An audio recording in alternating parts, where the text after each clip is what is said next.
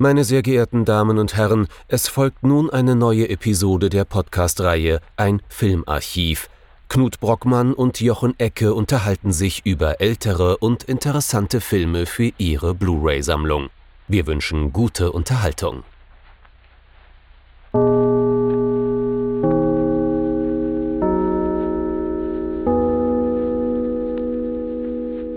Knut. Hallo Jochen und hallo liebe Zuhörerinnen und Zuhörer zu einer neuen und verspäteten Folge von unserem Filmarchiv. Wir hoffen, jeder ist genauso wie wir gut ins Jahr 2019 hineingekommen, beziehungsweise besser als die eine Hälfte des Filmarchivs, die leider etwas kränklich gewesen ist, weswegen wir euch das nicht antun wollten. Dennoch kommen wir jetzt zu dem zurück, was wir eigentlich immer am liebsten machen, über Filme reden und wie in der letzten Folge des letzten Jahres schon angekündigt, wollen wir dieses Mal über einen Film reden, der quasi den gleichen Stoff verfilmt, den auch Wages of Fear, also unser letzter Film im Archiv, besprochen hat. Um was geht es denn dieses Mal, Jochen? Gehen soll es heute um äh, Atemlos vor Angst, nicht wahr? Im ja. englischen Original Sorcerer von William Friedkin aus dem Jahr 1977. Und wie man sich denken kann, ist das Ganze im Deutschen mit Lohn der Angst durchaus verheiratet worden, wogegen sich aber der Regisseur William Friedkin immer wieder sehr gewehrt hat, der gesagt hat, dies ist kein Remake. Und wir wollen auch wirklich darüber sprechen, wie das denn so ist mit einen Stoff mehrfach verfilmen.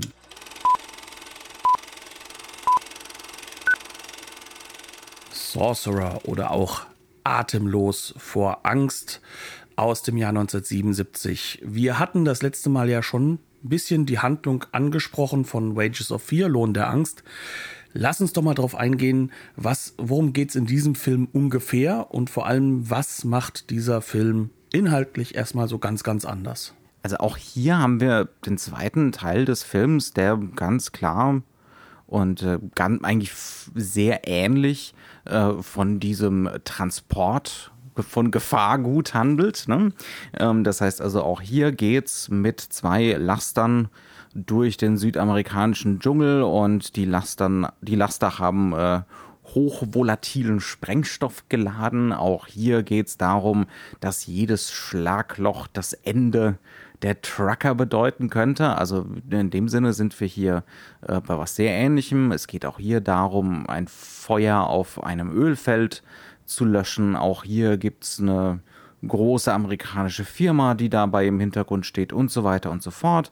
Ähm, wir haben im Führerhaus der Laster auch hier ein internationales Personal an Verlierern, die da in Südamerika hängen geblieben sind. Ähm, also ganz, ganz viele Ähnlichkeiten, äh, wo der Film sich am deutlichsten, am ersichtlichsten, so auf den ersten Blick unterscheidet von, äh, von Lohn der Angst, ist die erste Hälfte. Ne? Während bei Clouseau äh, das Ganze so in medias res losgeht, alle sind schon in Südamerika, alle hängen in diesem Kaff fest, kriegen wir bei Friedkin eine lange Einleitung mit einer Backstory für alle diese Figuren, also für unsere vier zentralen Figuren. Die waren also viel deutlicher individualisiert. Darüber haben wir uns ganz ausgiebig im, äh, im Vorgespräch unterhalten, ähm, mit, mit natürlich deutlichen Implikationen für den Rest vom Film. Das heißt, wir wissen, wo kommen diese Figuren her. Ähm, auf so einer Metaebene wissen wir, aus was für einem Genre-Zusammenhang kommen diese Figuren sozusagen. Und da haben wir dann eben äh, bei dem klaren Protagonisten, das ist das Äquivalent von, von Yves Montand im französischen Film, äh, Roy Scheider, der spielt hier Jackie Scanlon, einen irischen, einen amerikanisch-irischen Gangster, äh, der also irgendeinem gegnerischen Gangsterboss auf, äh, auf die Zehen getreten ist und deswegen abhauen muss. Ähm, dann haben wir einen französischen Industriellen, einen klassischen Industriellen. Äh, wie heißt der? Monzon, Vorname Victor, glaube ich, gespielt von Bruno Krämer oder Bruno Kremer. Ähm, dann haben wir einen wahrscheinlich so palästinensischen Attentäter, nicht wahr? Mhm. Ähm, den lernen wir zu Anfang in Jerusalem kennen, wie er da äh, Unschuldige in die Luft jagt. Also auch hier haben wir es wieder mit zwielichtigen, moralisch potenziell äh, äußerst zweifelhaften Gestalten zu tun. Äh, also diese Ähnlichkeit haben wir auf jeden Fall. Und zuletzt haben wir noch ähm, Nilo heißt er, ne? Mhm. Äh, Kassem ist äh, Kassem, ja, ja. gespielt ähm, von Amidou, ja. äh, der damals sehr berühmt war. Ja. Ja, also auch so, ein, so eine Vierertruppe, eine internationale Truppe, aber jeder kriegt eben eine Backstory, eine ganz ausgiebige, die bei Clouseau nur angedeutet wird. Ist das jetzt einfach nur der amerikanische Hang, alles erklären zu müssen? Oder der New Hollywood-Hang, alles irgendwie durcheinander zu bringen, vielleicht mhm. eher. Ne? Also ähm, das ist so eine der Fragen, die man sich am Anfang stellt. Also ja. auf der simplen ersten Ebene kann man sagen, ah ja, der will uns das alles nur erklären. Es soll jetzt alles haarklein werden, ne? was, beim, was beim Franzosen nur so angedeutet wird, jetzt muss alles explizit gemacht werden. Genau, und ähm, wie macht das der Film? Er hat im Endeffekt eine ganz, ganz lange äh, Präposition, kann man sagen. Eine Phase, in der äh, wir im Endeffekt nur gesagt bekommen, was passiert an diesen unterschiedlichen Orten. Und dann werden wir halt erst in dieses Dorf konfrontativ quasi mit mhm. eingeführt. Ich war am Anfang echt verwirrt, als ich den das erste Mal eingelegt habe. Ich habe den tatsächlich vorher nie gesehen. Und ich habe gedacht, bin ich jetzt im falschen Film? Soll, wo ist in Südamerika, wo sind die Trucks? also es, ist, es, kann durchaus verwirren am Anfang, wenn man, äh, wenn man das Clouseau-Original kennt. Das ist interessant, weil ähm, es verwirrt auch, wenn man den Film schon mal auf VHS gesehen hat. Mhm. Denn es gibt einen um eine halbe Stunde kürzeren internationalen Cut, wie es so schön heißt, in dem genau diese Backstories als Flashbacks erzählt werden. Also mhm. die werden da gar nicht äh, wie hier vorangesetzt, mhm. sondern sie kommen dann im Nachhinein erst äh, dazu. Und und da hat natürlich dieser erklärende Charakter noch, noch sehr mhm. viel mehr äh, damit zu tun, mhm. während das hier ja eigentlich auch schon, und da sind wir ja im New Hollywood, wir erwarten im Endeffekt ja schon äh, etwas, wenn wir diesen Film sehen. Wir wissen, dass es da um Südamerika geht und wir werden erstmal desorientiert. Ne? Mhm. Und ganz das bewusst, ist ja. äh, eine ganz, ganz bewusste Entscheidung. Und äh, das Interessante ist ja auch, dass er diese ganzen Sequenzen unglaublich unterschiedlich lang macht. Und mhm. wir beginnen halt mit dem. Mit der allerkürzesten kürzesten Sequenz. Genau, ja. mit dem, mit dem Auftragskiller und der kommt dann ja locker eine Dreiviertelstunde gefühlt nicht mehr vor. Mhm. Und dann wissen wir gar nicht mehr, wer war das jetzt nochmal? Also die allererste ist Szene ist einfach nur, wir sind in Veracruz, nicht genau. wahr? Und wir sehen, wie da jemand von einem Auftragskiller in seinem Hotelzimmer ermordet wird und dann spaziert der Killer halt raus aus dem Hotel äh, in seinem Kolonialanzug. Und das war's dann auch schon. Ne? Genau. Und das ist natürlich zum gewissen Grad eine Genreszene kennt man, ne? als so Inciting Event für jetzt irgendeinen so Spionagefilm oder sowas, äh, wäre das jetzt nicht unheard of. Aber mhm. das ist ja kein Spionagefilm. Ne? Ähm, das heißt also, hier wird durchaus mit Genre-Versatzstücken gespielt, die hier so reingeworfen werden. Aber es geht auch um mehr. Es geht dann, und das wird relativ schnell klar, es geht auch um politische Zusammenhänge, es geht um so Globalisierungszusammenhänge, und das wird immer klarer, je weiter diese Exposition voranschreitet. Also das Spannende an den Expositionen ist ja, ähm, wenn wir uns das Original in Anführungszeichen anschauen, und ich sage es extra in Anführungszeichen, weil ähm, durchaus in der Frage steht, ist die Verfilmung des gleichen Stoffes äh, gleichzeitig auch immer ein Remake, auch mhm. wenn natürlich ganz bewusste Bezüge da sind, ja. die Bildzitate auch äh, sogar. es sind Bildzitate drin, es ist auch eine Widmung an Clouseau mhm. drin. Und man kann auch sagen, manche von den Setpieces Pieces wirken so, wir machen jetzt, ne, wie können wir das toppen? Ganz genau. Clouseau, ja. ne? Also da, da gibt es schon also, Anzeichen dafür, dass es hat schon remakhafte Strukturen teilweise. Ne? Was aber, glaube ich, fast immer der Fall ist, mhm. wenn du so etwas hast. Also ähm, mich erinnert das Ganze so ein bisschen an die Diskussion, ähm, war jetzt äh, für eine Handvoll Dollar nur ein Diebstahl an äh, Jojimbo von Kurosawa. Oder ein Diebstahl an Dashiell Hammett. Eben, weil mhm. das wäre dann im Endeffekt die Handlung, die eigentlich beide verfilmt haben. Ja. Aber kommen wir wieder hierhin zurück. Ähm, wir haben jetzt hier natürlich einen ganz, ganz großen Sprung, der anders gemacht wird. Wir haben, mhm. wie du es eben so schön gesagt hast, den Beginn bei Wages of Fear, der, der findet nur in diesem Ort statt. Mhm. Und diese Örtlichkeit ist bewusst so gewählt, damit wir diese Figuren näher kennenlernen. Und der politische Hintergrund wird auch relativ schnell klar. Denn äh, wir sind kurz nach dem Zweiten Weltkrieg. Wir haben es mit Leuten der verschiedenen Parteien zu tun, der Weltkriegsparteien. Wir haben zwei Leute aus den Achsenmächten, die aber auch gleichzeitig eher zumindest der Deutsche, auch Opfer waren. Wir haben die zwei Franzosen, die da hingestellt werden. Und da wird auch schon äh, als ehemalige Kolonialmächte so eine Art äh, äh, politischer Konflikt aufgemacht, mhm. der auch ganz, ganz deutlich gemacht wird und der auch jedem sofort bewusst mhm. ist. Jetzt befinden wir uns sehr deutlich in anderen Zeiten, noch globalisierteren Zeiten. Mhm. Wir befinden uns in Zeiten, in denen auch die Zusammenhänge viel, viel schwieriger zu fassen sind. Und jetzt werden verschiedene Konflikte aufgemacht, die alle aber irgendwo in einem Bezug stehen, halt auch mit kolonialen Elementen, mit finanziellen Elementen und oder mit Elementen, wo Amerika halt irgendwo auch mit hineinspielt. Mhm. Also da haben wir in Mittel- bis Südamerika jemand, der erschossen wird. Ähm, das Ganze verweist sich natürlich dann auch wiederum auf das Land, das äh, danach sozusagen porträtiert wird, was definitiv halt auch irgendwo äh, so eine äh, fast Diktatur eine, eine fast ist. schon leicht klischeehafte südamerikanische Militärdiktatur genau. ist. Mit Postern des General Generalissimo an allen Ecken und äh, Cuatro Años Más überall und mhm. äh, Unidos hacia el futuro, el porvenir oder sowas. Ich kann ich, mein Spanisch ist leider lausig. Ähm, also es ist ein bisschen, da. aber da haben wir dann natürlich den klassischen Zusammenhang von ne, Amerika manipuliert sich also die USA manipulieren sich so durch die äh, Diktaturen Südamerikas, was ja um gerade Öl in den 70ern ein brandheißes Thema war. Ne? Ähm, das auf jeden Fall, aber auch in den, in den Flashbacks, ne? das, dieser ganze Israel-Palästina-Konflikt, äh, ist, ist natürlich zum gewissen Grad ohne die USA auch nicht zu denken. Er ist halt vor allem halt auch ähm, ohne eine Kolonialgeschichte nicht zu denken. Genau, und er ist auch durch den Zweiten Weltkrieg ohne mhm. den nicht zu denken. Ja. Das heißt also auch hier haben wir im Endeffekt Bezugspunkte, mhm. die etwas aus dem Ruder haben laufen lassen, was mhm. auch nicht mehr einzufangen ist. Mhm. Und wir haben es mit Leuten zu tun, die definitiv ähm, dort auf der Seite von einem Verlierer stehen, aber halt auch Unschuldige ermorden, ja. um, um halt da jetzt äh, ihr eigenes Statement zu mhm. machen.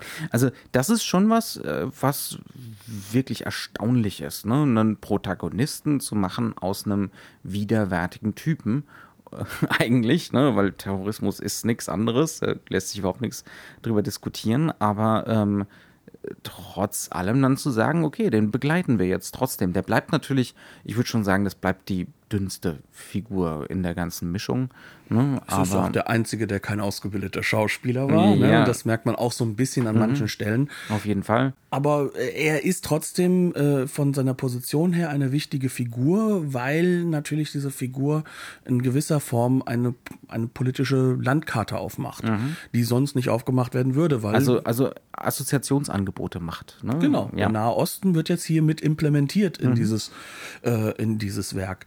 Ähm, und wenn wir dann den Amerikaner... Ohne, dass der Film so richtig Position bezieht. Ne? Nein, das also, tut er nicht. Ja. Er macht diese Landkarte auf ja. an dieser Stelle. Mhm. Und ähm, dann haben wir natürlich den Amerikaner, der da auch mit reinspielt. Mhm. Und das ist natürlich äh, ganz klassisches New Hollywood-Kino, kann man schon wieder fast mhm. sagen. Gut, klassisch ist zu diesem Zeitpunkt noch gar nichts. New Hollywood ist halt gerade das aktuelle Kino. Mhm. Ähm, und das ist natürlich ein, ein, ein äh, Killer oder ein, ein Gangster. Er selbst trägt, glaube ich, keine Waffe. Genau, er sagt ja, er hat nie eine Waffe dabei, aber diejenigen, die mit ihm äh, diesen Überfall äh, da durchgeführt haben, der dann so furchtbar schief geht, die haben natürlich Waffen dabei. Also er ist so ein bisschen so der, der redliche Outlaw, ne? Der einsame, ja. redliche Individualist. Äh, Wobei er aber auch das Geld mitnimmt und auch mitmacht, ja. obwohl da gerade jemand erschossen wurde, ja. der äh, er hat immerhin einen Code. Ne? Ich selber habe nie eine Waffe und das macht ihn dann schon wieder äh, akzeptabel genug, ne? um irgendwie als. Hm, ja. Aber er ist wieder aus der Unterwelt. Er ist wieder ein mhm. Charakter, der dadurch definiert wird als Protagonist, weil er eben mhm. diesen Code hat. Ja. Er ist eine Einsamkeitsfigur mhm. und er steht natürlich gegen diese andere Seite des Mobs. Mhm. Und ähm, im Endeffekt gibt es nur noch dieses düstere Bild von Amerika. Also es gibt mhm. nur noch dieses äh, Bandenkriegerhafte mhm. und die Polizei steht da irgendwo dazwischen. Ja. Selbst in diesen kurzen Szenen,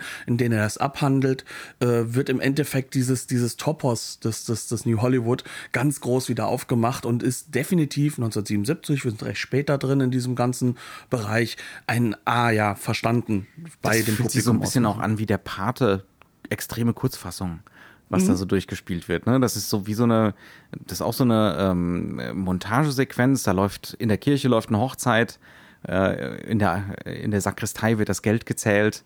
Das ist natürlich auch so die Ungeheuerlichkeit, ne? Die, ja, die, plus die, die, Frau, die schon mit, mit blauem Auge vor dem Altar steht, ne? Ja. Ähm, also da, da sind ganz viele so Genre-Assoziationen und Provokationen drin, ne? Also auch so diese Idee wie die Mafia hängt in der Kirche mit drin. Die Kirche ist Teil, also die katholische Kirche in, in den USA ist Teil der Mafia. Also jo, also auch ein äußerst finsteres Bild, was da gezeichnet wird. Und dann haben wir noch den Franzosen, der ist Industriekapitän, aber es ist halt die alte Industrie. Das zeigt Friedkin alleine dadurch, ähm, dass die Geschäftsräume Troisième Empire sind, also äh, aus dem 19. Jahrhundert. Ne? Mhm. Ne? Das wird dann mit ganz viel Mise en scène äh, in Totalen erzählt. Das ist eine alte Firma und die geht jetzt hier gerade zugrunde. Es gab auch entsprechende Mauscheleien. Und das, was früher vielleicht so eine Firma gerettet hätte, das waren ja Familienunternehmen, Familienbande, das hilft hier jetzt nichts mehr. Ne? Das verfängt nicht mehr. Der Vater des einen Partners will nicht mitziehen, will keine Garantien liefern in Form von Geld. Und deswegen muss Monson äh, dessen Name erstaunlich Name an Mensonge, also der Lüge ist, äh, auch nach Südamerika abhauen. Also es, es werden ja so, so Miniaturen und erzählt. Er ist der Aufsteiger und mhm. er ist derjenige, der von außen reingekommen ist, der eingeheiratet ist in diese mhm. Familie. Da sind unendlich viele ja. kleine Aspekte, die da Ganz genau. Also ja. es sind, es sind ganz viele so ja, Assoziationsmöglichkeiten, die uns hier angeboten werden. Dann, wie du es schon auch gesagt hast vorhin im Vorgespräch, das sind ja vier Sequenzen, die völlig unterschiedlich erzählt werden. Ja, sie haben ein ganz, ganz unterschiedliches Kamerabild. Sie mhm. haben eine mhm. ganz, ganz unterschiedliche Methodik, mit der sie erzählt werden. Der Nahostkonflikt, das sind äh, Handkameraaufnahmen, mhm. das sind hektische dokumentarisch, Aufnahmen. Dokumentarisch, da wenig blickt auch mal, Da blickt auch mal so ein Passant in die Kamera und solche Sachen. Die, ja. äh, es ist ein Reaktionskino. Die Kamera reist immer mit äh, dahin, wo jetzt gerade was mhm. passiert. Es ist kein Aktionskino. Äh, es ist äh, sehr viel Montage. Es mhm. ist recht wenig Mise en scène einfach deswegen, weil dort Chaos herrscht. Ja, es wirkt unglaublich fragmentarisch. Ne? So, als würde irgendwie, würden ganz wichtige Informationen zwischendrin immer fehlen. Mhm. Ja. Und äh, dagegen, wenn man sich zum Beispiel allein diese französische äh, Welt sieht, da ist es dann ganz anders. Da mhm. ist viel Mise en scène, da ist sehr viel Ruhe, da ist es äh, weniger dieses, dieses aggressive Bild, ähm, sondern da verweilt die Kamera auch schon häufiger. Und wenn wir dann in den Bereich der amerikanischen Welt gehen, da haben wir dann diesen ganz, ganz klassischen New Hollywood-Stil. Mhm. Ähm, klassischer New Hollywood-Stil ist ein Widerspruch in sich natürlich. Also es ist dieser Reaktionsstil auf das klassische Hollywood in dem sehr viel auf Reaktionsbilder, auf Gesichter, auf Vereinzelungsbilder gesetzt wird. Handkamera, Aber, selektiver Fokus, es fällt jemand auch mal aus der Schärfe raus. Genau. Ja, also ja. das heißt also, irgendwo verortet sich das zwischen diesen beiden anderen Radikalen, mhm. kann man sagen. Und es hat auch so Noir-Züge teilweise ja. in der, im Licht und so, ja. Also da merkt man schon, dass hier ähm, drei Welten konstruiert mhm. werden ja. und dass hier hinter jeder Welt definitiv auch eine gewisse Strategie, eine Bildstrategie mhm. steht. Ja.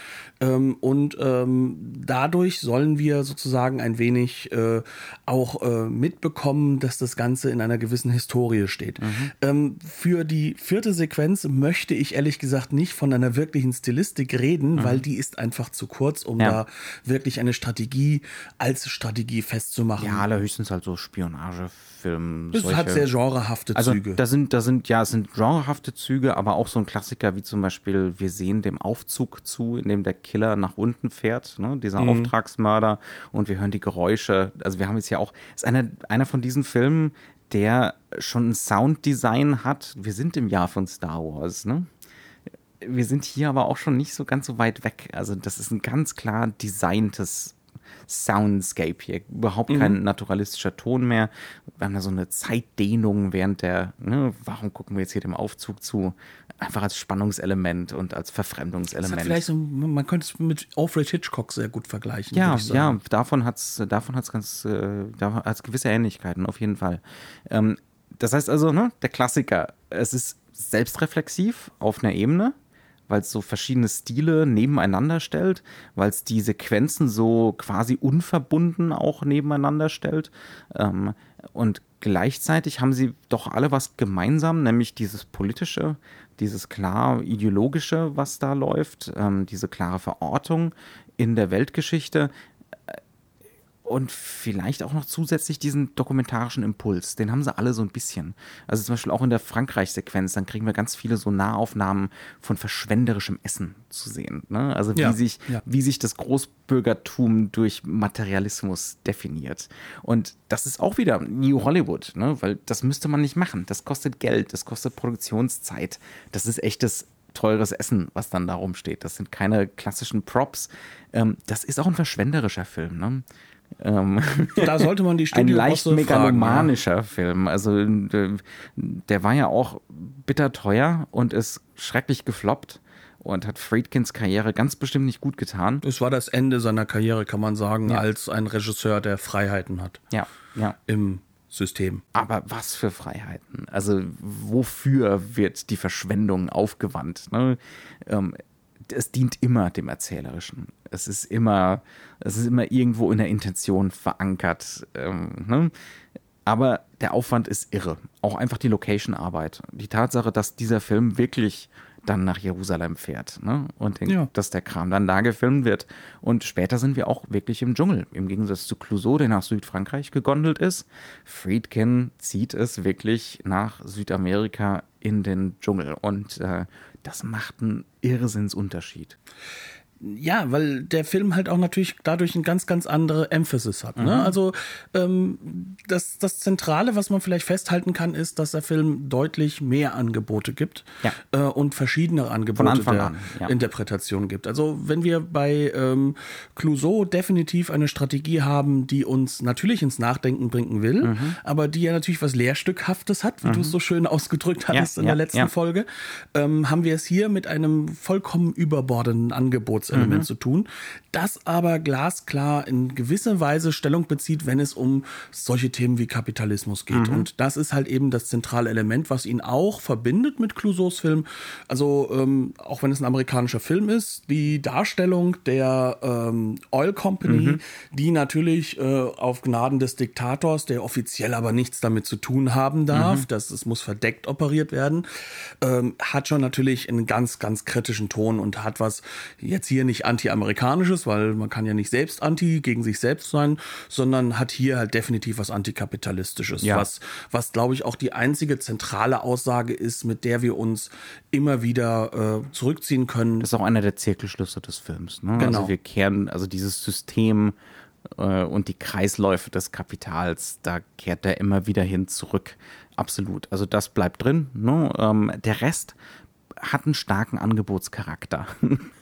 Sagen wir es mal so. Beim Rest ja. mag er sich nicht so festlegen, bis auf die Naturdarstellung. Da kommen wir dann vielleicht noch wir müssen, wir müssen. Ja, ich denke, das ist kommen, äh, ne? zentral, weil das ja. natürlich auch der Punkt ist, wo wir am hundertprozentigsten sehen können, ja. es ist ein ganz anderes Kino mit einem ganz anderen philosophischen Charakter. Genau, also was hier definitiv wegfällt, ist diese existenzialistische Dimension. Also, beziehungsweise der Film hat schon was Existenzielles, ne? gar keine Frage.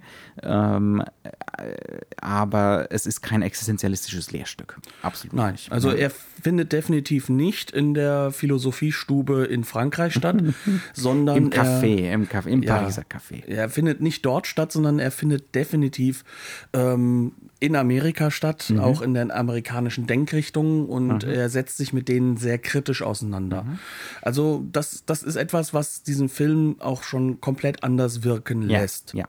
Gucken wir doch mal, was jetzt passiert, sobald wir in diesem Dorf angekommen sind. Das ist wirklich in Südamerika. Ob das jetzt für den Film gebaut ist oder nicht, weiß ich gar nicht. Sieht auf jeden Fall irrsinnig authentisch aus. Sieht aus wie in der ethnografischen Fotografie oder was, was man beim National Geographic vielleicht vorgesetzt bekommen würde. Also matschige Straßen und armselige Hütten und, äh, und dergleichen.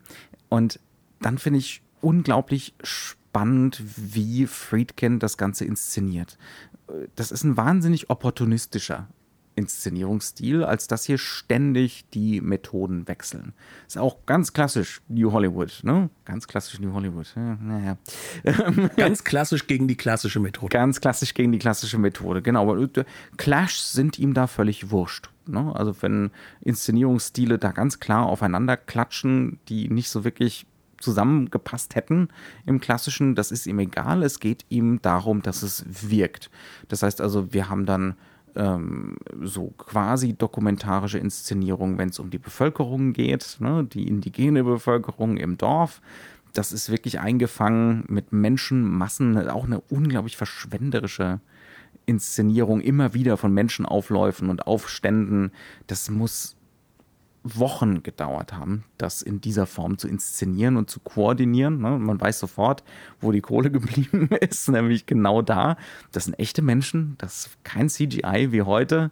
Ne? Ähm, und das wirkt auch entsprechend körperlich, ganz gewaltig.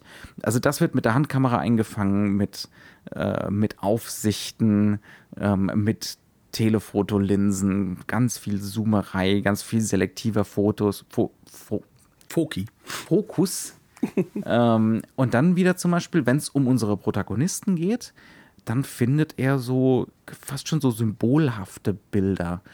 Die reden ja nicht viel, ne? die sagen wenig über sich selbst aus. Und dann sehen wir zum Beispiel Monzon zum ersten Mal in dem Dorf im Café, äh, also in der, in der Kneipe, die gibt es auch hier, wie bei Clouseau wie er gegen die Wand gelehnt an seinem Tisch sitzt und wie macht Friedkin das mit seinem Kameramann oder mit seinen zwei Kameramännern, ich glaube es waren zwei, ähm, mit einer Telefotolinse, sodass das Bild schön platt wird. Und dann sieht das auch entsprechend eingeflacht und gefangen und platt gegen die Wand aus. Ne? Und dann siehst du seinen tristen Blick und du weißt sofort, wir sprechen hier von einer Aus Ausweglosigkeit. Dieser Mann hat eigentlich schon aufgegeben. Mit einem Bild. Der muss gar nichts sagen, da muss es keinen Dialog geben. Ne? Das ist einfach nur eine Frage der Wahl des Winkels, ein bisschen von Licht und diese opportunistischen Linsenwahl. ähm, ja. und, und so macht er das ständig, was gerade passt, was irgendwie seine Aussage reinknallen lässt, ähm, so wird das dann einfach gewählt. Und wir haben ähm, gleichzeitig äh, für alle dieser Figuren eine solche Strategie. Mhm. Die Strategie zum Beispiel bei der Roy Scheider-Figur ist, dass wir ihn andauernd irgendwo hinter Gittern, mhm. hinter Linien, hinter Netzen und vor allem in der Verdoppelung der Kadrage halt sehen. Das ja. heißt also, der ist auch immer Gefangener, mhm. aber er ist halt Gefangener in einem anderen Stil, kann man mhm. sagen. Und dieser Stil wird halt vor allem ihm zugeordnet. Das ist der klassische europäische Stil, ne? diese inneren Rahmungen, da sind wir bei Fritz Lang und dergleichen. Und ja, da bedient sich der gute, der gute William Friedkin eben dann auch. Das dient aber auch vor allem und da sind wir wieder bei so eventuell politischen Lesarten, um diese Roy Scheider-Figur als getrennt von der Bevölkerung dieses Dorfs zu zeigen. Ne? Der ist der klassische Individualist, der Amerikaner, der für sich selbst arbeitet und äh, ne, selber da irgendwie raus will. Der ist zwar eigentlich auf einer Stufe mit dieser armen Bevölkerung da, er ist eine genauso arme Sau, Vielleicht Kein, sogar ein bisschen drunter. Weil er noch nicht mal einen gültigen Ausweis hat. Ja. Ähm, er ist wirklich eine arme Sau, aber er solidarisiert sich zu keinem Zeitpunkt. Er sieht sich nicht als Teil davon. Und das inszeniert äh, der Friedkin schon ziemlich insistent. Ne? Und das kommt aber später wieder. ja, also das ist zum Beispiel eine Entwicklung, die diese Figur durchmacht. Die Frage der Solidarisierung. Ne? Sehe ich mich als gleich mit diesen, mit diesen Menschen hier im Dorf. Ähm, ganz, ganz spannende Sachen, die aber nie ausgesprochen werden. Ne? So als Themen, die sind einfach in den Bildern da. Und diese Bilder äh, werden halt auch so konstruiert, dass wir, wenn wir diesen Film sehen, trotzdem immer in der Aktion sind. Ne? Also das ist halt auch etwas, was diesen New Hollywood-Stil sehr stark ausmacht. Ähm, die Action auch die Kausalität irgendwo dessen, was sozusagen die Baseline ist von dem, was erzählt wird, mhm. die ist immer relativ klar und deutlich. Also mhm. wir wissen, wo wir hingucken müssen, wir wissen ganz genau, wie wir einen Ort einnehmen müssen. Ähm, der Faktor ist halt derjenige, dass das uns manchmal für eine kurze Zeit erst einmal weggenommen wird. Diese Desorientierungsstrategie ist definitiv mhm. sehr häufig da, ja, ja. aber diese wird halt auch immer wieder aufgelöst. Sprich, also wir werden dann trotzdem in der Action an einem Punkt gehalten, an dem wir immer sagen können, das passiert gerade in mhm. diesem Moment und wir werden dazu immer wieder in einen Kontext gesetzt mit den Figuren. Mhm. Das heißt also, hier haben wir dann wirklich dieses New Hollywood Element. Wir reißen zwar eigentlich die klassische Erzählmethodik auf, aber wir reißen sie nicht ein. Mhm. Und ähm, das ist ein Faktor, den dieser Film trotz seiner kompletten Körperlichkeit, trotz seines ungeheuren Aufwands nie vergisst. Mhm. Also er ist und bleibt trotzdem für uns dekodierbar. Ja. Und ähm, alles, was sonst und draufkommt. Zugänglich. Ne? Und zugänglich, genau. Ja. Und alles, was außerhalb dieser Action oder der Aktion draufkommt, ist dann im Rahmen einer Interpretationsmöglichkeit. Rein fakultativ. Ne? Ja. Ganz genau. Ja. Sie können, aber sie müssen nicht. Das verbindet ihn aber übrigens auch mit dem Original, mhm. weil auch diesen Film kann man genießen, ohne auch nur ansatzweise sich über diesen philosophischen Background auch nur ansatzweise zu unterhalten oder sich dafür zu interessieren. Ja, man kann diesen Film Film aber auch, und das fällt mir jetzt gerade nur so ein, als reines, reines ästhetisches Erlebnis genießen. Ne? Einfach wegen dieses ungeheuren Aufwands. Da fährt William Friedkin mit seiner Crew in den Dschungel und hat ein Budget größer als das, was je wahrscheinlich alle National Geographic Fotografen zusammen jemals mhm. hatten, um, um da im Dschungel Aufnahmen zu machen. Und das ist einfach betörend schön was dabei rauskommt. Ne? Also es ist un unglaublich tolle Bilder, diese langen Brennweiten, die aus allem grafische Flächen machen, ähm, der Sonnenschein im Dschungel, Lichteinfall, Nebel, der wahrscheinlich künstlich reingeblasen ist, aber also es sind wirklich unglaublich ästhetische Bilder, die dabei rauskommen äh, bei diesem megalomanischen Aufwand. Also ich kann mir vorstellen, weit von dem, äh, na, wie heißt der Coppola-Film? Apocalypse Now. Apocalypse Now Aufwand kann das gar nicht weg gewesen sein. Ich ne? würde sogar sagen, dass es auf der gleichen Ebene ist. Ja, ja. Also vielleicht nicht zeitlich, aber mhm. ähm, es ist definitiv mit den gleichen Schwierigkeiten. Ähm, nur, dass man jetzt nicht sagen kann, dass man jetzt wegen einem Drogensüchtigen warten muss, mhm. sondern hier ist es halt einfach wirklich Krankheiten gewesen, die andauernd dazwischen gegangen mhm. sind. Hier ist es halt einfach die Natur, mit der man selbst kämpfen muss. Und das ist ja aber auch etwas, mit dem man sich konfrontieren will, weil das ist auch, und jetzt greifen wir wieder ein bisschen rein, äh, Thema des Films so in mhm. gewisser Weise. Genau. Wir sind eigentlich jetzt an dieser Stelle, wo wir noch immer in diesem Setup-Modus. Mhm. Und so langsam sollten wir uns einfach auch dem zuwenden. Wir haben die erste Hälfte dieses Podcasts beendet. Jetzt sollten wir uns der, der zweiten Hälfte nicht nur des Podcasts, sondern auch des Films zuwenden. Genau. Und mhm. jetzt kommen wir zu dem Punkt, an dem halt auch hier der Cut gemacht wird. Ja. Und wir kommen in diese Action hinein. Und mhm. das Ganze beginnt wie halt auch in dem anderen Film mit dem Ölfeld, das explodiert. Und mhm. da kommt dieser zentrale erste große Unterschied, denn das sehen wir hier aber sowas von körperlich mhm. und zentral und für uns auch greif und fühlbar. Also äh, da brennt sogar das ein oder andere Härchen an der eigenen Haut, wenn man das mhm. betrachtet. Ja, ja, da waren Körperteile abgerissen, Hütten explodieren, Hubschrauber scheinen von den Flammen verschluckt zu werden. Ja es ist das totale Gegenstück zu dem, wie wir das eigentlich äh, erzählt bekommen bei Clouseau. Mhm. Ähm, und der Hintergrund dazu ist natürlich, äh, wir sind nicht nur hier im Spektakel, das wäre so die simple Lesart, mhm. sondern wir haben jetzt hier auch Bilder, die aufgebaut werden. Der grüne Hintergrund, die Explosion, dieses knallig rot-orangene, gelbe in es den Farben. Es ist ein Film der Farben, ja, ähm, ja. Hier geht es auch um das sich daran erinnern an Vietnam, an Korea, an Kriegsbilder. Mhm. mhm. Ähm, und ähm, das Ganze wird konnotiert natürlich mit dem, was den Reichtum Amerikas ausmacht, nämlich dem Öl, das man sich importiert, was mhm. man benötigt für all das, was man sozusagen selbst hat. Ähm, und was man auch benutzt, äh, wo, wo man halt auch einfach Länder ausnutzt. Mhm. Und das zentrale Motiv hier ist, wir haben es hier eigentlich mit einer Kriegslandschaft wieder zu tun mhm.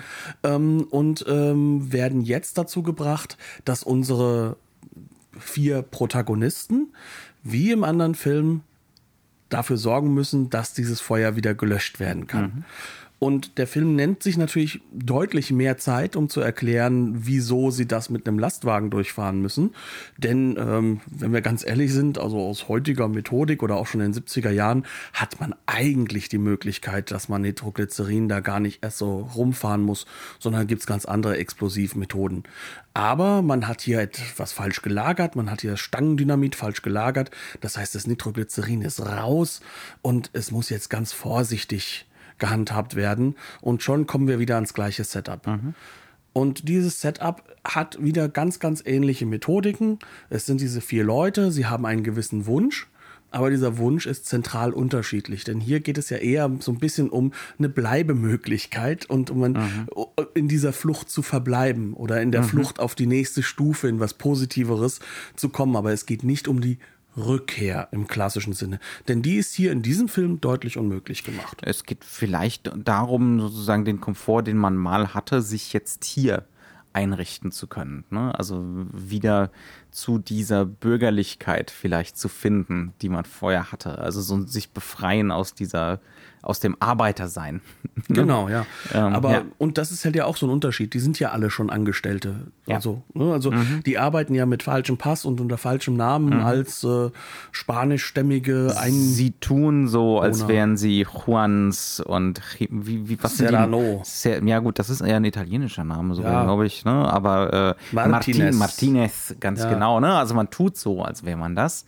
Auch wieder fällt ins selbe Thema wie diese Sache mit der Roy Scheider-Figur, mit Jackie Scanlon heißt er. Ne? Mhm. Ähm, dieses Ich tue so, als wäre ich Teil dieses Dorfes, Teil der Arbeiterbevölkerung hier, aber ich grenze mich trotzdem ganz klar ab. Ne? Ich sehe mich als was Besseres immer noch. Genau. Und ich will da auch wieder hinkommen. Ein ganz, also das ist auf jeden Fall auch so ein Angebot, das der Film macht, ne? diese, diese Klassenthematik. Die ist ja, schon auch da. Äh, und die Geldthematik wird mhm. auf einer anderen Ebene gehoben. Ja. Ne? Es geht hier um das eigene Vorankommen. Es geht mhm. hier im Endeffekt um eine Doppelung dessen, was Roy Scheider am Anfang hat. Er ja. möchte schnell zu Geld kommen, um sich selbst komfortabel leben zu lassen. Mhm. Ne?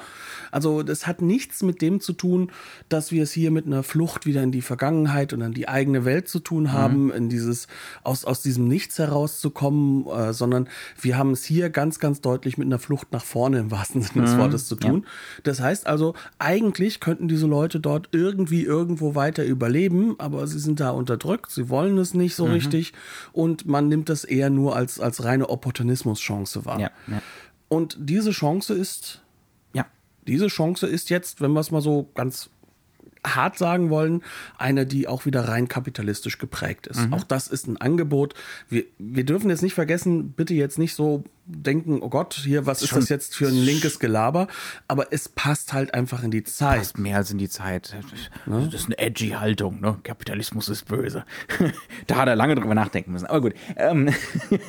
es ist halt einfach eine Sache, die wir auch wieder historisch rückbinden können. Ja, ja, auf ne? jeden Fall. Ne? Passt, passt hundertprozentig in die Zeit. Gut, dann sind wir also endlich bei diesem, was für die meisten ja zentral ist bei der Erfahrung dieses Films, bei diesem Fingernagelkau fördernden Transport des Nitroglycerins durch den Dschungel. Was wird jetzt hier interessant? Was, was unterscheidet den Film hier ganz klar äh, von, von Clouseaus Umsetzung des Stoffs? Äh, ganz mit einem Wort Natur oder? Ja, also es geht hier nicht mehr um den Menschen als Menschen, sondern mhm. den Menschen im Kontext einer Natürlichkeit oder einer Natur, die wiederum einen Charakter entwickelt. Ja, ja. Und das ist ein zutiefst amerikanisches Denken, was da teilweise mit drin mhm. ist. Es ist ein Mystizismus, der auch in die Zeit der 70er Jahre reinpasst. Mittlerweile fast so ein ne? Klischee, ne? Location is Character. Ja, es ist heutzutage ein mega Klischee. Auch mhm. diese 70er Jahre Haltung ist ein Klischee. Wir haben es hier wirklich, wir sind hier auch gerade aus der Phase raus, wo die Hippies äh, bei ihren Gurus waren, um mhm. sich neu wiederzufinden, um das. Wobei Friedkin schon immer zynischer war als das. Ja es geht nicht darum, dass Friedkin auch sich da ähm, genau drin verankert, sondern es geht darum, dass er hier abholt. Ne? Mhm. Also das ist so, so, so ein bisschen der Hauptfaktor, der dabei ist. Und ähm, Natur hat hier mehrere Ebenen, in denen mhm. sie stattfindet. Ne? Also ähm, wenn wir das ideengeschichtlich sehen wollen, dann haben wir hier sehr, sehr starke Bezüge dessen, wie der Mensch versucht, sich hier durch die Natur durchzukämpfen, sie sich auch in gewisser Weise untertan zu machen.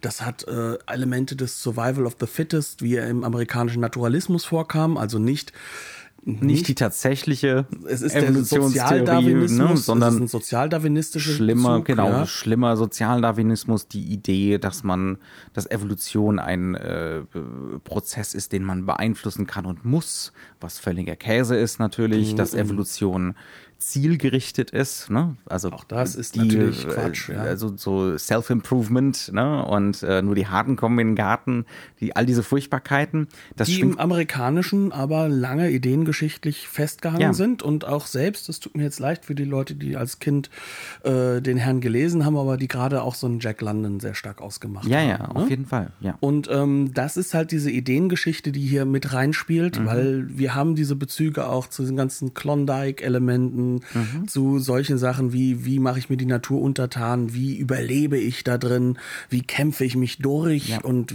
und äh, die Natur als Charakter, die gegen einen steht und wenn man der Harte ist, wenn man der Richtige ist, dann wird man selektiert, um da drüber zu gewinnen. Entsprechend kriegen wir hier auch, was ja auch bei Clouseau nicht stattfindet, so fast schon so A-Team-hafte Sequenzen, wo die Laster zusammen äh, werden, ne? wo die Experten, äh, die Cracks äh, sich vorbereiten auf diese Fahrt, ne?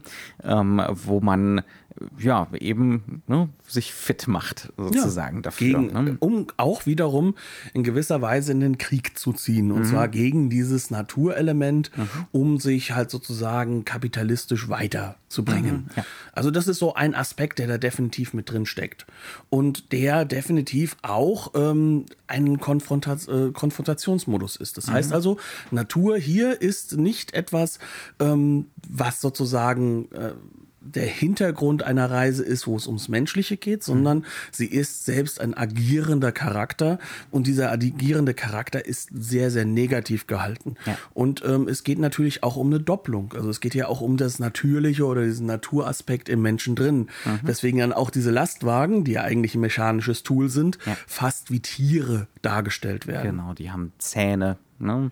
Und die haben äh, fast schon wie so Tail Fins, wie so ein Panzer, ne, um sich rum. Und unsere Protagonisten selber werden animalischer im Verlauf von dieser ganzen Geschichte. Das heißt also auch wieder im Sinne das geht bis ins 19. Jahrhundert zurück im Sinne einer missverstandenen, verbogenen, pervertierten Evolutionstheorie. Die Idee auch von Regression so ein bisschen, ne? Rückkehr zu, äh, zum Naturzustand. Was Ähm, etwas Erhabenes ist. Das mhm. heißt, es ist eine Rückkehr in etwas, in, in, in, in eine Form von, von Anti-Enlightenment, kann man sagen. Mhm. ja, ne? Also ja. es geht darum, wieder in sein mystisches Ich zu finden, was Wenn natürlich. der Film heißt Sorcerer. ne? Ja, genau. Muss man mehr sagen. Auf jeden Fall. Also, das heißt, wir, wir sind dann mitten in der Natur und die inszeniert Friedkin wie den Teufel selbst. Das kann man auch wirklich nicht anders sagen. Ne? Das sind irgendwelche Dschungelpflanzen, die da vor das Fenster des Lasters hängen und die Sicht verbauen.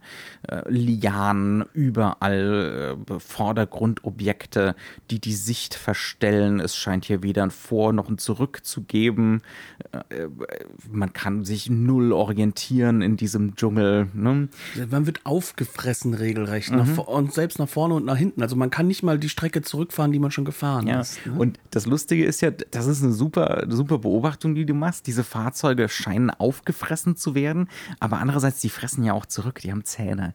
Genau. Ne? Also in der späteren Sequenz sieht es auch so aus, als würde einer von diesen Lastern sich so nach vorne fressen gerade. Ähm, Das heißt also, es ist wirklich so ein Hauen und Stechen. Ne? Ähm, wer, wer gewinnt hier gegeneinander in diesem, in diesem Überlebenskampf? Ähm, Ja. ja. Und in gewisser Weise ist das nicht nur ein Überlebenskampf äh, der Leute gegen die Natur, sondern sie kämpfen auch gegeneinander selbst. Also da, da ist kein positives Mhm. Ja. ähm, zueinander. Also dieses finden. Solidaritätsmoment, ne, das wir bei, äh, bei Salaire de la Peur hatten, äh, wo zumindest einer von den Lastern so ein Mhm. bisschen das verkörpert, das findet hier nicht statt. Ne? Nein. Die sind immer einsam, die sind immer individualisiert, ähm, die, stehen, die stehen immer für sich und müssen alleine klarkommen. Ne? Und sie kämpfen auch gegeneinander die ganze Ja. Zeit. Und zwar zentral. Ne? Ja. Das sind halt einfach alles Aspekte, die damit hineinkommen. Also ähm, das Ganze wird aufgebaut. Also man kann das so ein bisschen auch sehen wie eine Vermengung von, wie wir es beim alten Film halt auch haben, Set-Pieces, die da auch irgendwo sind. Aber diese Verbindungselemente zwischen mhm. den Set-Pieces haben hier eine ganz andere zentrale Wirkung. Sie mhm. sind keine Reflexion, sondern mhm. sie sind in diesem Falle hier äh, Elemente, die uns noch tiefer mit hineinjagen sollen in dieses Mystische. Mhm. Und ähm, bevor wir jetzt irgendwo so das Gefühl haben, wieder, ja, Friedkin der Hippie, wie ich es jetzt eben sozusagen mhm. angedeutet hätte, ähm, das ist zynisch zu sehen. Das, ja. ist, das ist definitiv nicht das, was der Film aussagen will als etwas Positives. Mhm. Also wir befinden uns hier nicht in dem. Äh, es ist keine Affirmation Aspekten, von nee dieser Form von Naturalismus. Ne? Sondern es ist durchaus sehr kritisch gesehen. Also es ist sowohl der Naturalismus, der da drin steckt, als auch ähm, der magische Realismus der, mhm. äh, der ja, lateinamerikanischen Prägung, der mhm. auch hier mit rauskommt. Also diese ganzen literarischen Aspekte, die da mit reinkommen, die werden durchaus auch mit einer gewissen Distanz betrachtet. Und diese Angebote sind keine, die positiv konnotiert sind. Mhm. Ja. Ähm, das sieht man einfach auch daran, dass eigentlich keiner dieser Charakter eine positive Wendung nimmt, sondern mhm. sie nehmen alle negative Wendungen. Ja. ja. Ja. Ähm, und Na gut, der, der Scheide hat so ein bisschen was von Redemption am Ende. Da können wir gleich nochmal drüber reden, aber nur so ein klitzekleines bisschen. Aber es holt ihn ja trotzdem ein. Ja, na klar. Ja, ne? ja. Also, ähm, ja, aber gut. Also, das heißt, wir haben im Endeffekt hier so ein, so ein, so ein äh, kann man das sagen, Natur als einen psychologischen mhm. Raum irgendwo. Das Ganze wird uns aufgebaut dadurch, dass wir das gleich am Anfang erkennen, äh, weil ein Natureinwohner sich gleich gegen die Lastwagen stellt und wie ein Trickster mal hier, mal da plötzlich hervorguckt und lacht und mhm. äh, unglaublich, äh, ja, äh, zerstört wirkt. Er macht sich, er macht sich lustig über die Geradlinigkeit ne? ähm, dieser, dieser Westler da oder dieser, dieser vermeintlich Zivilisierten, ne? die ja. meinen, dass sie mit äh, ihrem Technokratischen hier ähm, und mit ihrem unbedingten Willen hier einfach durchpflügen können. Ne? Ähm, da ist natürlich so ein bisschen was Rousseau-mäßiges äh, edles Wildes. Ist auch ein unglaublich muskulöser Mensch, ein unglaublich schöner Mensch. Äh, ein bisschen Exotismus ist hier am Laufen. Also ja, kann man gar so. keine Frage. Es, ist, es hat sich für mich, ich meine, das siehst du ein bisschen anders, aber für mich hat sich auch diese, diese indigene Bevölkerung da oft wie so ein bisschen wie ethnografische Staffage und Ornament angefühlt. Mehr als, als bei Clouseau, als Schmuck aber ja, ja also da kann man drüber das, diskutieren. Ich ja. sehe das halt einfach in der Hinsicht anders, weil für mich diese Bevölkerung dort auch ganz, ganz deutlich eine Bevölkerung ist, die ja. unter, unter äußeren Zwängen leidet, die ganz klar halt auf Amerika zurückzuführen sind. Ja, natürlich. Ja. Also in der Hinsicht finde ich schon diese Sichtbarkeit. Aber es wird halt herzlich wenig individualisiert oder sowas. Ne?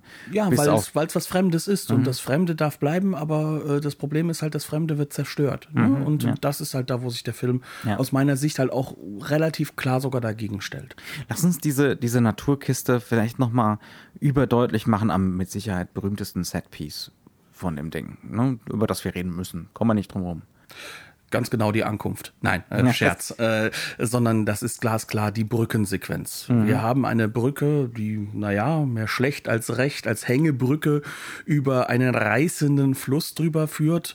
Es und regnet auch noch in Strömen? Es regnet in Strömen, da uns zwar top on top. Also ich glaube, da ist echter Regen, der vermengt wird mit Hollywood-Regen und mhm. allem drum und dran. Ne?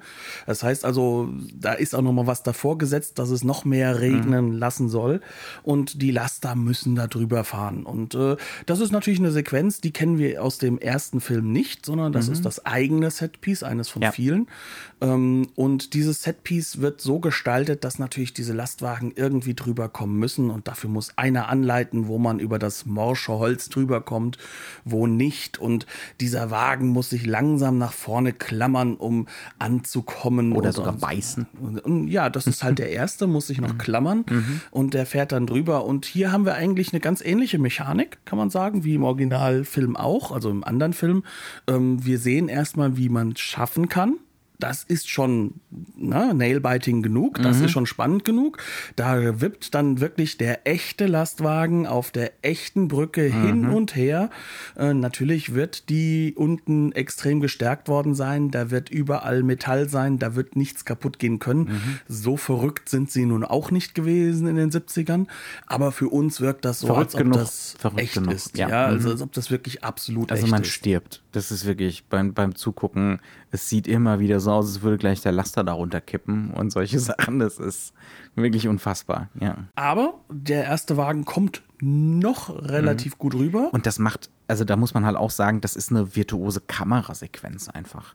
Ne, das, ist, das, das funktioniert auch deswegen, weil hier genau die richtigen Linsen vor der Kamera sind. Das sind teilweise extreme Telefotoaufnahmen, sodass man nicht hundertprozentig einschätzen kann, wie lang ist die Brücke noch, ne? wo ist das Loch, wie weit neigt sich die Brücke wirklich? Das Bild wird noch verzerrt durchs Wasser, was mhm. davor gesetzt wird, was genau. durch Telefoto natürlich auch nochmal extrem verstärkt wird. Ja, und dann, ähm, wie weit ist der Mann, der gerade vor dem Laster hingefallen ist, wirklich weg von dem Laster? Wird der gleich überfahren oder nicht? Sieht ihn der Mann im Führerhaus? Solche Geschichten, das ist unfassbar gut und mit wahnsinniger Variation auch in der Kameraarbeit inszeniert. Ähm, einfach meisterlich. Ne? Und ohne Netz und doppelten Boden sozusagen. Das ist kein CGI, wie man es heute machen würde. Und es ist auch kein reines Montagekino. Natürlich mhm. findet eine Menge Montage statt, aber ja. es hat auch trotzdem viele Aspekte von Mise en scène. Mhm. Es sind teilweise sehr lange Einstellungen für diese Art von Film. Ja. Und die müssen auch lang sein, weil genau dadurch sehen wir ja, dass diese Brücke am Einstürzen ist, dass ja. sie von links nach rechts am Hin und Her und, wiegen ist und sich fast dreht. Und weil wir diese echte Physik sehen und man sofort merkt, da sind jetzt gerade wirklich ein paar Tonnen, die auf diesen Seilen lasten. Ja, und das hat auch den entsprechenden realistischen Effekt auf diese Brücke. Ähm, dadurch verkauft sich das Ganze erst. Ne? Das, das, muss länger stehen, dieses Bild. Ja.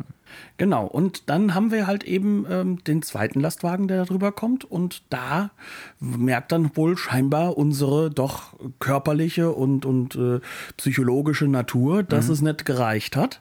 Also fahren wir noch mehr auf. Und dieser Lastwagen, der fährt nicht nur noch langsamer, es wird nicht noch schlimmer, dann fällt halt auch noch derjenige, der äh, sozusagen draußen davor kriegt Anweisungen und schauen, gibt, Anweisungen ja. gibt, mhm. der fällt auch noch durch ein Loch durch und fast ins Wasser hinein. Und ähm, dann, wenn sie es fast geschafft haben, knallt von der Seite greifend plötzlich ein mhm. ganzer Baum rein, und das, Und das Untermalen Tangerine Dream, die hier für den Soundtrack zuständig sind, mit einer Musik, die sich anhört, wie als würde hier gerade wirklich was Übernatürliches passieren. Ne? Als wäre das gerade, als hätte dieser Baumstumpf mit seinen Ästen, als hätte der sowas wie Agency, als wäre das ein Lebewesen, irgendwas Magisches, ne? was nach den Figuren greift. Es ist auch nichts, was über den, was über den Wasserweg kommt, mhm. sondern es ist plötzlich da. Es greift ja. ins Bild rein. Mhm. Und das ja. ist halt alles, alles darauf inszeniert, hier eine Körperlichkeit Auch wieder Telefoto eingeflacht. Dann sieht das alles nach noch mehr Ästen aus. Ne? Äh, noch mehr so aus, als käme man da nie wieder raus aus der Geschichte. Ähm, und da sind wir genau bei diesem, was du angesprochen hast. Das hat was vom Erhabenen. Ne? Also von einer Naturdarstellung, die übermächtig ist, wo man sich klein vorkommt, wo man ständig weiß, dass man vernichtet werden kann davon, dass man sich unwichtig fühlt, aber also, aber das, also in dem Sinne so hat das so einen gewissen Gothic-Charakter in diesem Moment. Ne? Auch wieder, man denke an den Titel Sorcerer. Ne? Ähm, aber es hat auch gleichzeitig nichts wirklich äh, Tröstendes. Ne? Also da ist da ist Transzendenz da, aber nur eine böswillige. Eine düstere. Also ja. es ist, es ist, äh, wirklich im wahrsten Sinne des Wortes Regress. Also es ist mhm. ein Zurückziehen ja. in, in die düsteren äh, mhm. psychologischen ja. Windungen unseres Gehirns. Mhm. Und da wird der Film sich ja auch immer weiter hinbewegen. Und das Interessante ist ja, dass er aber auch auf diesen Ebenen immer mehr andere Angebote aufmacht, mhm. als es noch der andere Film gegeben hat und noch mehr Layer mit hinzufügt, kann ja. man sagen. Denn ähm, um dieses Bild halt zu vervollständigen, eine Sequenz, die ja sehr ähnlich ist, ist diese Sequenz, dass man etwas rausexplodieren muss, was im Weg ist. Ne? Und das ist in diesem Film ein riesiger Baumstamm. Also ein wirklich wahnsinnig riesiger Baumstamm. Auch das ist dann dieses Erhaben Natürliche, mhm. was im Weg steht. Ja. Und das ist nichts, was jetzt irgendwie durch Menschenhand irgendwo dahin gekommen ist, durch, dadurch, dass äh, etwas passiert wäre, sondern das ist halt einfach da. Und das gehört dahin und der Mensch nimmt da etwas weg oder muss da etwas wegnehmen Sie machen es durch die Explosion, wie im Originalfilm auch, ähm, um es herauszureißen aus dem, wo es eigentlich hingehört. Das Interessante ist aber in diesem Film, genau das klappt ja eigentlich alles immer. Der Grund, warum es dann am Ende des Tages für den ersten Laster nicht klappt, ist ja einer, der wird uns in diesem Film gegeben. Wir erinnern uns, Wages of Fear, wir hatten drüber geredet, urplötzlich ist er nicht mehr da, sondern da ist nur noch ein schwarzes Loch. Genau, der Laster, der, der erste Laster, der als erstes fährt, explodiert, das hören wir und sehen wir aus der Ferne. Das ist eigentlich nur ein Lichtblitz. Ja, und wir sehen im Endeffekt nur den Luftstoß. Ne? Ja, ja. Und hier ist es ganz anders. Hier sehen wir, wie dieser Lasterwagen plötzlich wieder einen Reifen bricht, äh, Reifen platzt und dann plötzlich äh, alles explodiert, weil natürlich es zu einer ruppigen Bewegung kommt und die wird rückgebunden an, ja, kann man sagen, die Freiheitskämpfer, die wohl auch schon Guerillas. diese Guerillas, Ja. die auch wohl schon diese Ölplattform in die Luft gejagt haben. Weil auch das ist ein äh, Sabotageakt gewesen. Auch das ist wiederum eine politische Rückbindung. Das heißt also, aufgehalten wird dieser Laster eigentlich durch Menschen und nicht durch dieses natürliche Monster, dem man sich halt eben immer mehr zugibt und dem man sich halt immer mehr hingibt äh, mit seinem eigenen Charakter. Das ist ein zentral unterschiedlicher Moment. Und der wird dann halt auch für die Konfrontation mit dem letzten, mit dem zweiten Lastwagen sorgen. Und dort wird das Gelernte, das äh, aus der Natur Gelernte angewendet, um auf brutalste Art und Weise sich dieser Gegnerschaft zu entledigen. Also das heißt, wir haben hier wirklich eine Reise, die aber mehrere Angebote, Eine viele Reise Angebote ins hat. Herz der Finsternis. Eine, eine der Referenzen ist ganz sicher auch Heart of Darkness von Joseph Conrad. Ne? Ja. Äh, Heart of Darkness ist definitiv eine Referenz. Und wenn wir uns halt wirklich damit beschäftigen wollen, in welcher Linie dann Filme entstehen oder schon entstanden sind, äh, da sehen wir dann halt einfach wirklich so etwas wie Apocalypse Now oder aber auch Mhm. Was ja auch Red wieder- Line. Ja. Herz der Finsternis ist. Ne? Genau, und Thin Red Line hat ja auch diesen Bezug und auch da ist dieser Naturalismus durchaus, wie ich finde, positiver Mhm. Ja. dargestellt, auch noch vorhanden. Ja. Ähm, das hat natürlich auch genauso wie im 19. Jahrhundert bei Joseph Conrad was Problematisches. Ne? Also Südamerika zu inszenieren nur als finsterer Spiegel der Seele des weißen Mannes ne, ist äh, ja, ne, Ja. Ähm, ideologisch durchaus problematisch. Aber äh, ja. Wobei es ja auch einfach nur als eine Kritik an der eigenen Welt gedacht ist. Ne? Aber dann natürlich nutzt Bei das Conrad der auch. Film aus. Ja. Ne? Also dementsprechend. Und erst ganz gegen Ende wird dieser Mystizismus in so eine Art Fiebertraum überführt, wo wir dann sozusagen fast schon absolute Leerräume, äh, Emotionsräume haben, die gar nicht mehr realistisch rückgebunden sind. Äh, so eine quasi Mondlandschaft, durch die dann halt eben der Charakter fahren muss. Aber das Ganze ist im Endeffekt wie eine Linienführung auf reiner Symbolebene Ja. inszeniert. Ja, was bei Clouseau ja gar nicht stattfindet. Ne? Also diese Art von Überzeichnung, äh, diese Art von Künstlichkeit, äh, die erlaubt er sich zu keinem Zeitpunkt. Ne? Der will immer das Konkrete, das das Evidente ne? haben. Und ähm, auch hier ist Friedkin, könnte er kaum weiter von der anderen Verfilmung des Stoffes entfernt sein. Das heißt Ja. also, wir haben hier schon zwei wirklich gänzlich verschiedene Filme, vollkommen anders in ihrem Ansatz. Und trotzdem ein und dieselbe Hintergrundgeschichte, Grundgeschichte. Und beide extrem spannend. Auf ihre Art und Weise. Also ich glaube, es hängt dann auch sehr an der eigenen Emotion, welchen Film man dann halt, sage ich mal, bevorzugt. Ähm, Friedkin bietet natürlich eine ganz, ganz andere Ästhetik und er lagert halt viel mehr die Kausalität nach, während der andere Film halt dieses Lehrstückhafte hat, Ja. ähm, was äh, in sich äh, unglaublich spannend äh, philosophisch ist, aber halt auch natürlich in Europa viel mehr verankert. Ne? Ja, ja. Und das macht dieser Film nicht. Altes Europa gegen neue Welt. Ganz genau. Ja. Ja, ich denke, damit haben wir ein ganz gutes Schlusswort gefunden. Ja. Einen ganz guten Schlusspunkt. Damit sind wir durch, auf jeden Fall. Es gibt eine wunderschöne Blu-ray in äh, UK, die, glaube ich, demnächst, also das Master soll demnächst auch für einen deutschen Release verwendet werden. Soweit Das sind wir noch auch nicht. das erste Mal, dass der Film in voller Länge in Deutschland erscheint. Ne? Ähm, ist eine schöne Sache. Es gibt noch ein Interview von Ja. Friedkin mit drauf, das eine weniger schöne Sache ist, glaube ich. Ja, es ist, man merkt halt einfach, der Interviewer ist eigentlich auch Filmregisseur und redet eigentlich die ganze Zeit davon, dass er ja der junge Friedkin sei und Friedkin lässt ihn auflaufen. Nicholas Winding Genau. Äh, Refen, Genau, Reffen, ganz genau. however you pronounce him. Ja. Ja, und ähm, das Ganze läuft durchaus teilweise schief, äh, Ja. weil beide gar nicht so sehr auf einen sprachlichen Nenner Sie, kommen. sie, sie sprechen nicht dieselbe Sprache. Im wahrsten Sinne des Wortes, genau. Ja, also die ist auch nur sehr zu empfehlen. Ja, ähm, man sollte allerdings wirklich die Blu-ray kaufen. Äh, die, es gibt auch eine DVD in UK, äh, die Friedkin selber, wie wir auf Twitter heute erfahren haben, wohl nicht empfiehlt. Ähm, was uns dazu bringt, äh, beim Bahnhofskino, nicht wahr?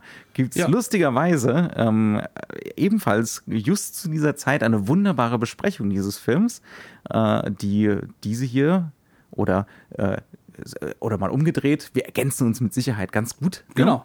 Ähm, solltet ihr euch unbedingt auch mal anhören. Äh, höchst empfehlenswert. Und äh, ja, damit sind wir durch zum ersten Mal. Wir nähern uns der einen Stunde. Wir können, wir sehen den Zähler vor uns. Wir werden das aber jetzt verhindern, indem wir sagen, herzlichen Dank, dass ihr zugehört habt. Folgt uns gerne, gebt uns gerne Bewertungen, meldet euch bei uns. Vielleicht habt ihr auch andere Meinungen. Und bis dahin würde ich sagen, tschüss und auf Wiederhören. Bis zum nächsten Mal.